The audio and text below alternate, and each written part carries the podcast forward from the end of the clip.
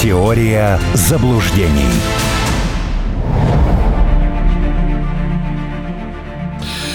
Здравствуйте, друзья. У микрофона Алексей Осин. И сейчас мы начнем беседу с писателем, публицистом и политологом Арменом Гаспаряном. Армен Сумбатович, здравствуйте.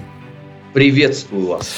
Ну, давайте начнем. Только что пришла информация, даже показали сюжет э, по э, российскому телевидению о том, что президент Владимир Путин и министр обороны Сергей Шойгу посетили один из госпиталей в Сокольниках, и глава государства пообщался с ранеными бойцами, сказав одному из них, что его сын, которому сейчас 9 месяцев, будет им гордиться. Символическая, наверное, вещь, тем более, что президента часто злые языки э, называют там бункерным дедом, который никуда не ходит, сидит там у себя, всего боится и так далее. Это э, вот этот поход, и это, ну, разумеется, политическая и такая народная акция, она о чем вам говорит? Алексей, во-первых, э, я, конечно, понимаю, что у господ либералов, видимо, забаненный какой-то интернет, они не могут зайти на официальный сайт президента России и посмотреть количество встреч за день. Да, поэтому говорить о том, что там какая-то изоляция, ну это, это в чистом виде безумие. Но тем не менее это есть, понимаете, я поэтому об этом и говорю, сам удивляюсь. Было бы, что ну, на голове встало бы дыбом. Ну, у меня примерно такая же ситуация, да, нечему э, вставать. А, вот. А, у президента очень э, напряженный график, и это может любой человек э, обратить внимание, если он потратит 3 минуты и посмотрит на количество мероприятий в день.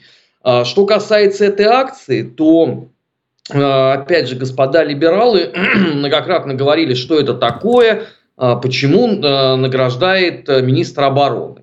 Почему не делает это президент? А, сегодня это произошло. Президент поехал, повстречался со своими наслушащими, которые э, получили ранения в рамках э, специальной операции Российской Федерации. Насколько я понимаю, теперь опять недовольны. Теперь как в мультике, да, это не царское дело красить забор. Ну, то есть и так не нравится, и так не нравится. А как должно тогда быть? Вот вы расскажите просто, да, или э, я вот пока ехал с пресс-конференции в Рио, прочитал, что почему он поехал в Сокольники, а почему он там не поехал в какой-то другой госпиталь. Ну, послушайте, ну, это, это странные, правда, слова. Вот вы бы лучше бы вспомнили, сколько раз, э, например, э, президенты Соединенных Штатов ездили в госпиталя. Я так вам просто тайну большую открою. Ни разу. Даже да? на этом знаменитом благотворительном концерте Rocking the Cops президент Соединенных Штатов не удосужился побывать. Совсем даже. Ему не досуг было э, повстречаться, так сказать, с ветеранами э, кампании в Афганистане. Даже вспомните, вот это же не так давно было, в прошлом году, э, когда ветераны американской армии бузили против э, Байдена за вывод войск. Там не было э, проведено аналогичных встреч у президента Российской Федерации они достаточно регулярны. Президент вообще с этой точки э, зрения, по-моему, встречается со всеми возможными э, слоями общества. И, разумеется, в, в момент, когда проводится специальная операция, э, будут такие встречи. Не знаю, зачем искать черную кошку в темной комнате. Вот не, ну вы загадка. знаете, Армен, я даже не о либералах, я скорее об э, украинцах, потому что там-то вообще кошмар. Иногда захожу посмотреть на диалоги в чат-рулетке со стороны, так сказать, обратить внимание. Так вот, э, наверное, из пяти роликов, которые я вижу, в трех говорят, что именно так, что президент куда-то спрятался и никуда не ходит. Они там вообще умопомрачительные вещи рассказывают. Но поскольку я понимаю, что это не срежиссировано, значит, они действительно так думают? И действительно им такую информацию дают? Ну, естественно, да. В украинских э, медиа э, редкий час проходит без э, упоминания того, что э, Путин вместе с правительством где-то в Сибири в какой-то глубокой подземной шахте, э, в Москве э, двойники Путина и так далее, и так далее. Но это такой же невменяемый бред, как и ежедневные сводки Арестовича. Просто если вот э, кому-то будет интересно, я рекомендую сравнить, что говорит Арестович с тем, что публикует э, сводка вооруженных сил э, Украины. И вы увидите, что это две параллельные вселенные, они вообще не пересекаются, там их объединяет только слово Украина, и все.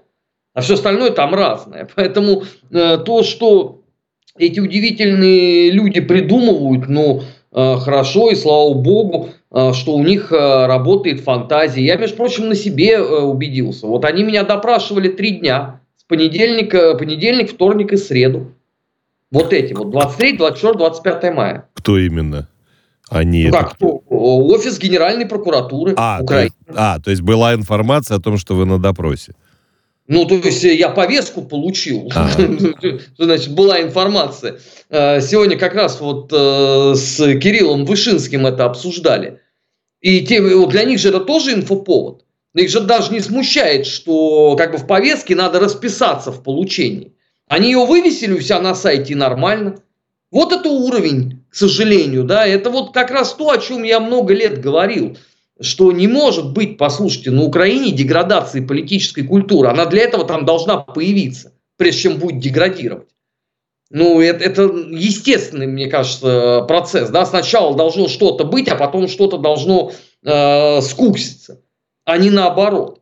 Ну, и у них вот это вот э, в ежедневном формате абсолютно, они довольны и счастливы, ну, молодцы. Просто прозрение потом будет тяжелым Больнее, да. по итогам этого всего. Кстати, сегодня э, у них же э, яростная боль по поводу указа президента да, по жителям Херсонской и Запорожской областей. Ну, по сути, указ э, сколок во многом с аналогичного указа, я не помню, года 2018 года по Донбассу. Но теперь э, господа украинцы будут обсуждать вот это вот с упоением. Как у них одно там будет сочетаться с другим, я не знаю. Ну, это вообще поразительно, что для меня это вот один из самых сильных аргументов. Ну, хорошо, ладно, бог с ним Донбасс, это уже 8 лет враги, более того, там мы туда зашли, мы там обосновались, у нас все хорошо. Но вот э, по поводу Херсона, ведь обстрел это Херсона, они вот о чем говорят? Не каких-то там э, российских формирований, которые где-то сконцентрированы, а именно, что называется, просто гражданских каких-то объектов. Это значит, э, попав под э, юрисдикцию, скажем так, или, как они говорят, будучи оккупированным российской армией, сразу люди на этих территориях перестают быть украинцами. Они становятся, там, не знаю, предателями какими-то и так далее. Как и в случае со 115-й бригадой, которая выступила, вернулась назад и тут тотчас же была арестована. Ну, вот та- так вот у них происходит, что ж тут сделаешь. Нет, а это, кстати, абсолютно логично. Во-первых, э, если мы с вами откроем документы краевого провода АУН Степана Бандеры, мы там прочтем, что на другом берегу Днепра Украины нету вообще, в принципе. Да, это в полной мере относится что к Херсону, что к Запорожью, что к Донбассу. Это первое. Да, второе. А, Господин Ярош, экс-глава запрещенной в Российской э, Федерации организации «Правый сектор», а, не так давно заявил о том, что это вообще дело а, Украины решать. Хотят они обстреливать Херсон, значит, они будут обстреливать Херсон. То есть про людей здесь, в принципе, никто дополнительно не думает. Третье. Оказаться в нынешних э, украинских реалиях зрадником – это проще, чем выпить, я не знаю, чашку чая. Потому что любого можно упрекнуть в чем-нибудь. Ну, хорошо, пока Верховная Рада э, сняла этот скандальный законопроект, разрешающий офицерам расстреливать солдат по подозрению в дезертирстве. Вообще, вот представляете себе, э, какое это широчайшее поле для деятельности? Подозрение.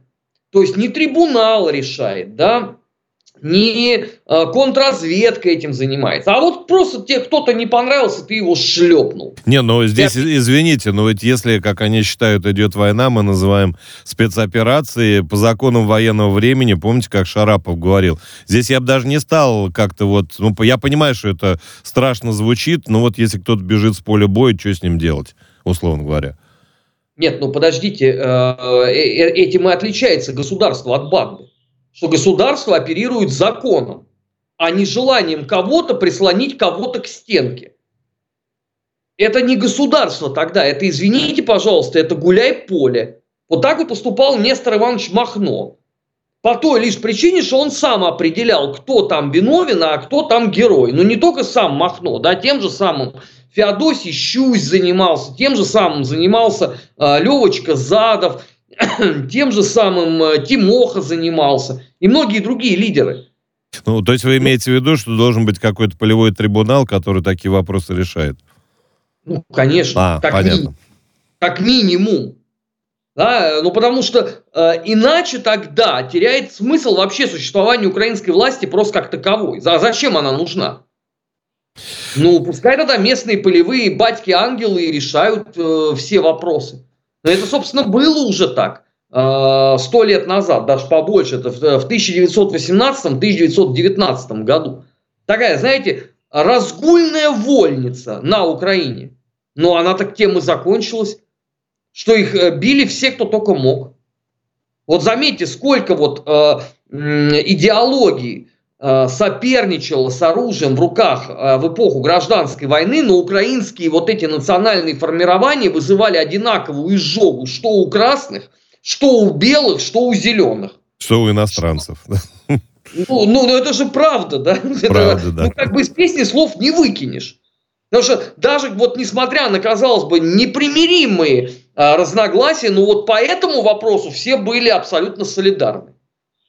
Армен Гаспарян в студии «Радио Спутник». Прервемся на некоторое количество времени, а потом поговорим о появляющихся а, планах мирного урегулирования. Это тоже весьма любопытно. Есть что сказать? Говорите. Плюс семь четыреста девяносто пять девятьсот пятьдесят один ноль пять шестьдесят шесть. Вопросы ведущим. Ваше мнение. Ваше слово. Нам важно это слышать. Ну вот народ э, сильно беспокоится. Помните, как было по поводу э, обмена, в кавычках, или потенциального обмена азовцев на кого-то, там, на, на Медведчука, еще на кого-то.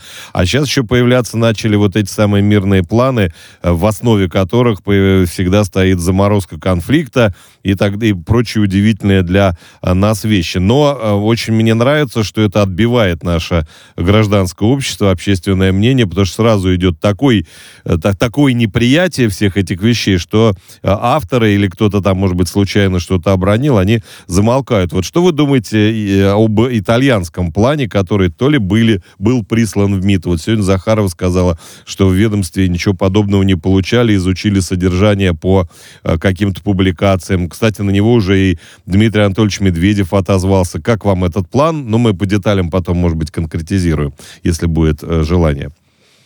А вы знаете, про этот план я с огромным удивлением узнал только из хуторских СМИ. Ни в одном из британских я про него так ничего и не нашел.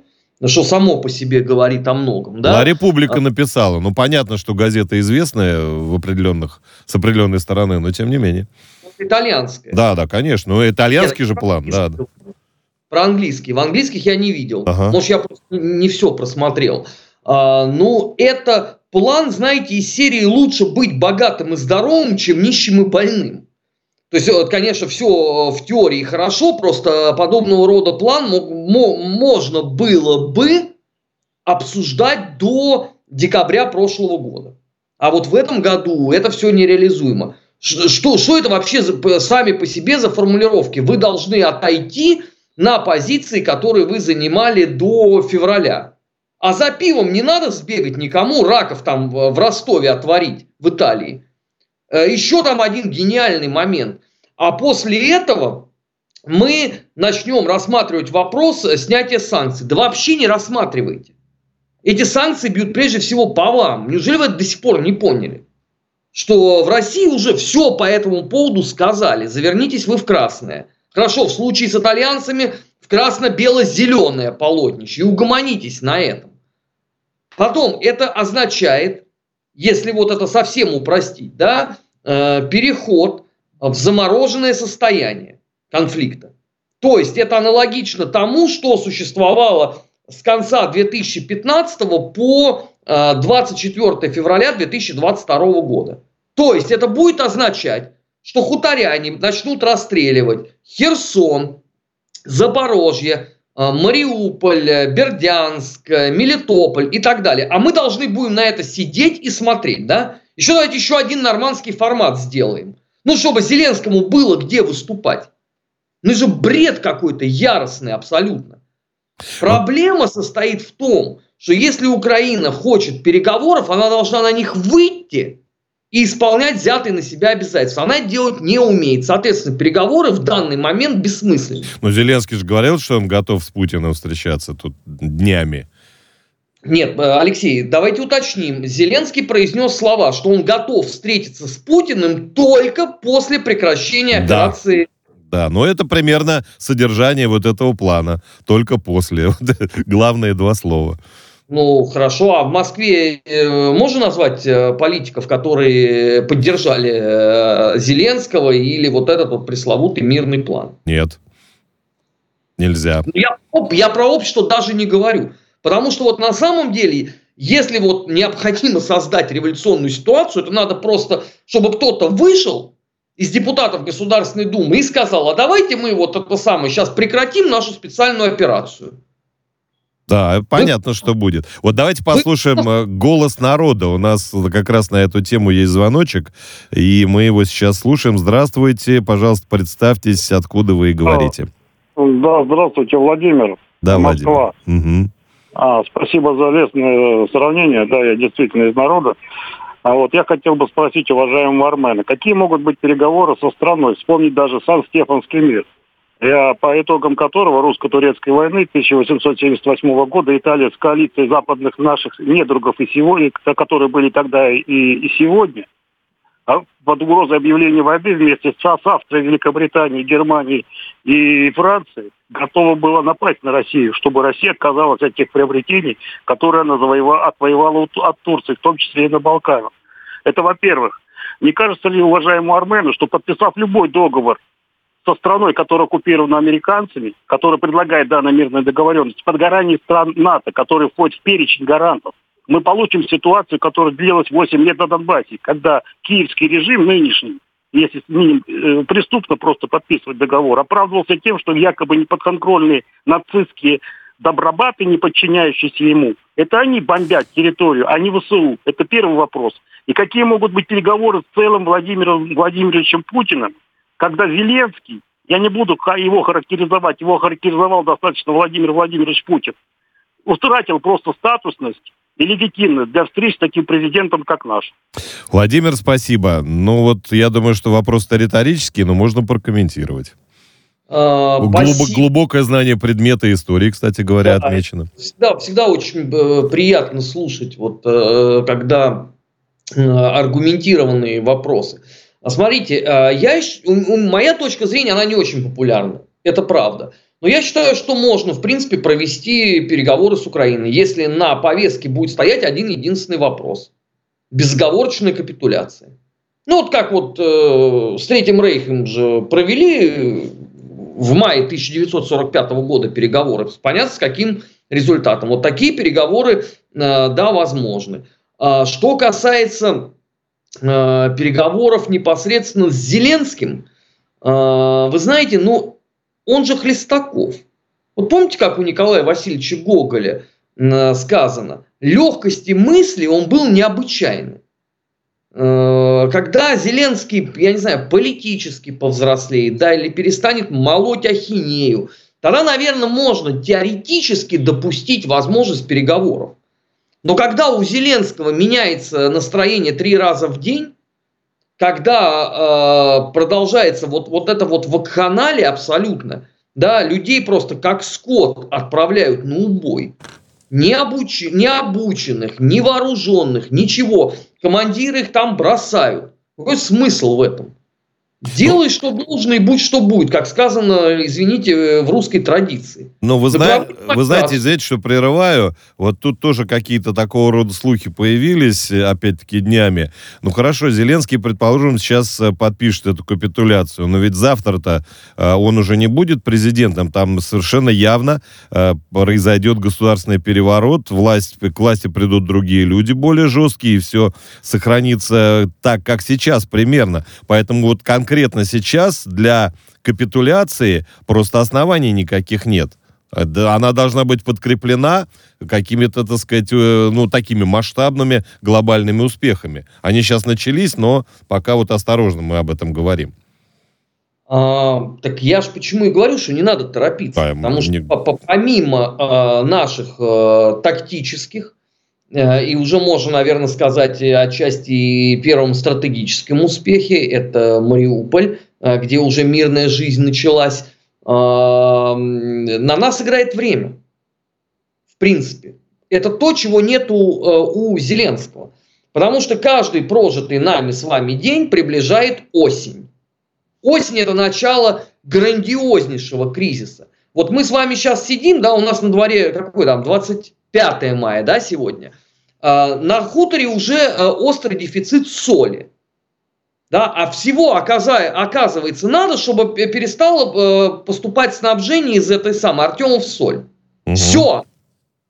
И выяснилось, что уже с этой точки зрения ты компенсировать ничем не можешь.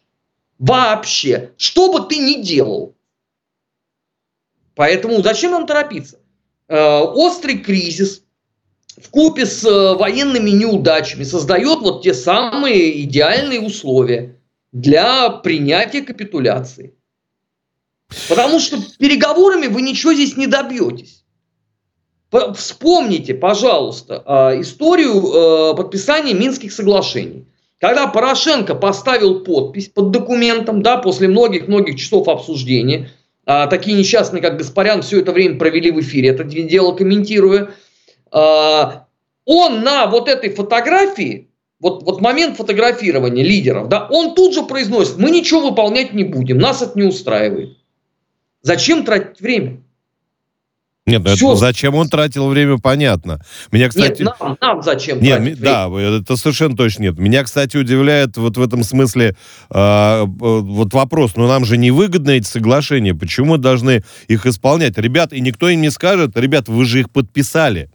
Вы обязались выполнить некоторые вещи по пунктам там буквально. Мало того, что никто не читал, так еще и не готовы выполнить. Ну и понятно, что на нас надули. Я думаю, что реакция наших властей именно такая на всю ситуацию была, потому что невозможно обманывать всегда и вечно и так далее. Рано или поздно это заканчивается. Ну, поэтому мы сделали для себя правильные выводы. Мы э, сказали, хорошо, вы хотите переговор, давайте повторим. Ну, историю Стамбула, я, я так полагаю, что напоминать не нужно. Все, наверное, в курсе, да, как это все происходило. Это абсолютный сколок с э, э, Минских соглашений. Все, второго шанса не будет. Это не тяжелая атлетика, где есть две или три попытки. Тебе на толчок или на рывок. Все, до свидания. Дальше мы будем э, выполнять э, свое строго по плану, не обращая уже, собственно, ни на что внимания. Потому что все, что можно, уже Э, в принципе, с этой точки зрения э, произошло. Хорошо. И это правильно. Тогда это правильно. Тогда еще один вопрос на ближайшие пару минут до новостей. А, а вот сейчас, ну, понятно, что вот эта переговорная позиция, она двигается. То есть сейчас были такие условия, завтра хуже, послезавтра хуже, потом еще хуже. А вот сейчас, э, если бы начались переговоры, ну, вот вы говорите, капитуляция, а в принципе на чем они могли бы сойтись? Есть ли какой-то компромисс на данный момент? Ну, там э, левобережье, например. Вот я Со- так скажу. Создание на территории Новороссии и Малороссии федерации, которая не подчиняется киевским властям. А ну, ну, ну, Малороссия, Новороссия очертите, пожалуйста, не всем понятно. Ну, это юго-восток. А, Херсон, Запорожская область, Николаевская область, а, Э, Днепропетровская область, угу. Ну и так далее. Да, все, все, что исторически вот как бы имело самое, что ни на есть прямое отношение к русскому миру. Ну, в любом случае, это ведь для украинцев зрада, причем конкретное совершенно тяжелое а поражение. Абсолютно. зрада, Алексей. Можно нескромный вопрос? Назовите событие, которое было перемогой и не превратилось в зраду. Ну, даже на протяжении всей истории. Нет, ну у них был Богдан Хмельницкий, который поляков несколько раз здорово побил, но Нет, они его не признают. секундочку, Алексей, вы э, упустили момент, когда Верховная Рада признала Богдана Хмельницким большевиком. Это было еще в 2016 году. Нет, я понимаю, я просто о своих э, оценках говорю, потому что Берестечко, а. Желтые воды, это были хорошие, хорошие битвы. А так у них нет никаких побед. С нами воевал сидящий в концлагере в немецком э, Степан Бандера. Вот оттуда и воевал. Но он не то, что воевал, он там э, распределял э, вишневые пироги. Это, между прочим, очень хорошо они сами описали в летописи УПА. Это не какой-то там Гаспарян, понимаете, скверну навел на Бандеру, а это мы цитируем непосредственно летопись УПА, изданную э, во Львове, фундаментальный труд, ну, который, как обычно, кроме москалей, никто не удосужился прочитать. Это нормальная практика. В мыслях о вишневых пирогах мы прерываемся на новости с тем, чтобы вернуться в эту студию. Армен Гаспарян в студии «Радио Спутник». Теория заблуждений.